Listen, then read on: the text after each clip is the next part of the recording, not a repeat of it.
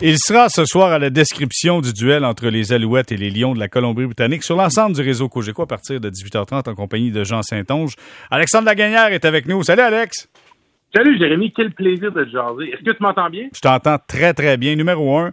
Alexandre, dis-moi une chose, c'est que c'est un défi pas pire quand même qui s'amène ici à Montréal pour affronter les Alouettes. Les Lions, là, c'est un pas pire corps arrière, c'est une pas pire défensive et ça peut être un pas pire compliqué pour les Alouettes.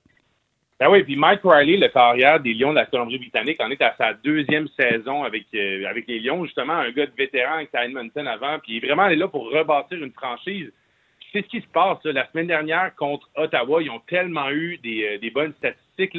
Juste, euh, Mike Riley a fait 319 verges par la passe la semaine dernière. Lucky Whitehead, le receveur étoile, a fait un retour de 110, un retour pour un, de beauté pour un toucher de 119 verges. Gros défi pour les Alouettes à soir. En plus que, on se rappelle, notre entraîneur-chef, Carrie Jones, va être à la maison parce qu'il a été diagnostiqué positif à la COVID. Mhm. Donc, c'est André Bolduc, entraîneur-chef adjoint et entraîneur des porteurs de ballon, qui va être à la barre des Alouettes ce soir. OK.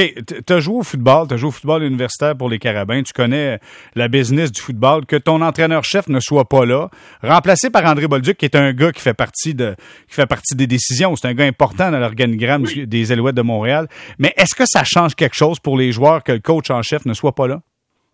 Ben, je te dirais surtout peut-être Carrie Jones a la réputation de, faire des discours enlevants en début de match, d'aller chercher l'émotion de ses joueurs.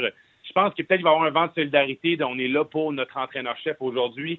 Je pense qu'ultimement, ça peut faire une différence. Mais, tu sais, honnêtement, je suis pas dans les coulisses parce qu'il y, a un hybride entre on a un plan de match à suivre, mais après ça, on veut que la, on veut pas avoir. Euh, je, je voudrais, moi, personnellement, je voudrais pas voir Carrie Jones qui souffle dans l'oreille d'André Bolduc tout le long, il faut laisser l'entraîneur-chef coacher parce que c'est lui qui a les rênes. Est-ce que... Sûrement qu'il va être en constante communication. Est-ce que le fait qu'André Bolduc soit là, on le sait, c'est lui qui s'occupe, et j'en parlais tantôt avec Bruno Eppel, c'est lui qui s'occupe des porteurs de ballon. Est-ce qu'il faut s'attendre à plus de courses de la part de William Stenbach, c'est André Bolduc qui est le coach en chef? je pense pas. on a comme une, philosophie d'équipe euh, de telle manière, puis je veux dire, euh, statistique intéressante, c'est sûr que William Stenbach avait tellement eu des bonnes statistiques à la dernière saison puis, si on analyse, là, 160, mettons, William Stenberg, jusqu'à présent, au total, dans la saison, a 346 verges au sol. Mais de ces 346 verges-là, il y en a 163 qui viennent après un premier contact.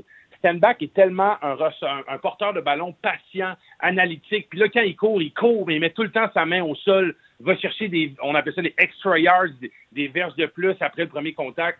Fait que sûrement qu'André Bolduc va avoir confiance en son poulain, mais je pense qu'on va garder l'alignement qui va être destiné dans, je veux dire, la philosophie des équipes, la stratégie, on va respecter ça parce qu'on fait ça en équipe quand même. OK. Alexandre Lagagnère, euh, je le mentionnais aux gens, tu seras à l'analyse de ce match euh, ce soir entre les Alouettes et les Lions de la Colombie-Britannique avec Jean Saint-Onge. Je rappelle 18h30, émission d'avant-match. Là, je veux que tu me parles de Vernon Adams. OK, Vernon Adams, ça a explosé dans le dernier match face à Ottawa. On a vu Wenicky qui a été tout simplement spectaculaire. Eugene Lewis qui, qui a retrouvé ses mains lui qui avait un peu de problèmes depuis le début de la saison. Le vrai visage là, de Vernon Adams, c'est quoi? C'est un gars qui un gars qui est précis ou un gars qui par moment peut sembler être un peu dérouté dans le match? Bien, je trouve ça intéressant de voir la progression de Vernon Adams à travers le temps. Je sens qu'il est plus sage qu'avant. Je sens qu'il prend des meilleures décisions en 2019, il y avait la, tendance à être un peu impatient, à sortir de la pochette protectrice, alors qu'il n'y avait pas nécessairement de pression. Mais là, en ce moment, il compromet toute sa propre protection que la ligne offensive essaye de lui offrir.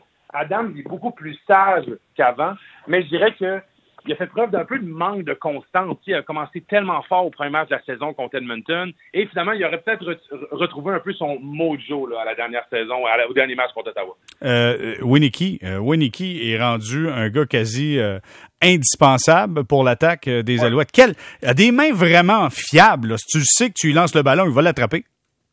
Mais ce que j'aime, c'est de l'escadron offensif, de l'escadron aérien, c'est que tous les receveurs sont menaçants. Jake Winicky avait été nommé joueur étoile de la conférence S, euh, recru par excellence à la dernière campagne. C'est un gars qui a des mains sûres. Puis si c'est pas lui, ben c'est à, Lewis qu'on va embarquer notre ballon, qu'on va notre ballon, ou à BJ Cunningham. Le fait d'avoir autant de, receveurs menaçants, ben, ça permet de libérer de l'espace pour euh, pour d'autres receveurs si on veut se concentrer. Souvent, des fois, dans une stratégie, on va dire oh, tel receveur est menaçant, donc peut-être qu'on va faire tricher notre maraudeur. Euh, les Lions vont faire tricher leur maraudeur d'un côté d'un côté du jeu en fonction de ce qu'ils voient c'est tellement menaçant d'avoir autant de receveurs sûrs. s'il attrape les ballons. Parce que des fois, il y a des attrapés, là, des échappées ridicules. Clairement, et ça, c'est pas à l'avantage d'une, d'une attaque, c'est sûr et certain.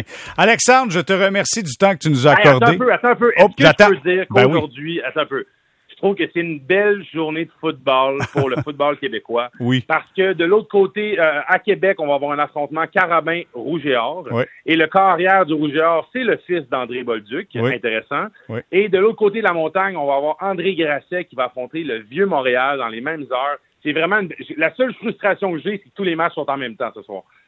Mais les amateurs de football seront servis à souhait.